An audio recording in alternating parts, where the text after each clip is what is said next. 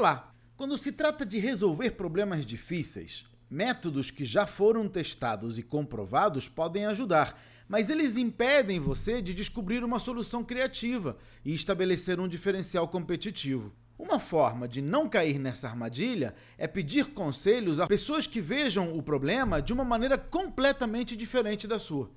Em vez de consultar especialistas em seu campo, que dirão basicamente o que você já sabe, procure ideias de alguém que tem um ponto de vista diferente. Por exemplo, se você tem uma empresa de varejo, em vez de procurar um consultor, pergunte a um artista ou a um médico como eles resolveriam esse problema.